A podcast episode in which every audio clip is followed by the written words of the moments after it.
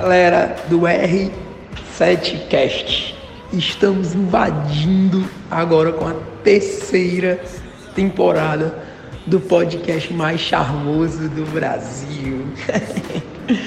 Se você tem interesse em estudar sobre cultura empresarial, como funcionam os bastidores de uma empresa, como é que fomenta o processo de cultura, como é que, que é o dia a dia de uma empresa de tecnologia, de uma empresa de treinamento.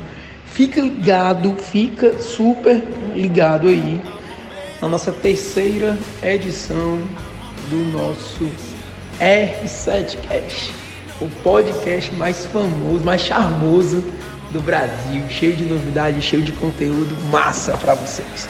Valeu, galera, tamo junto.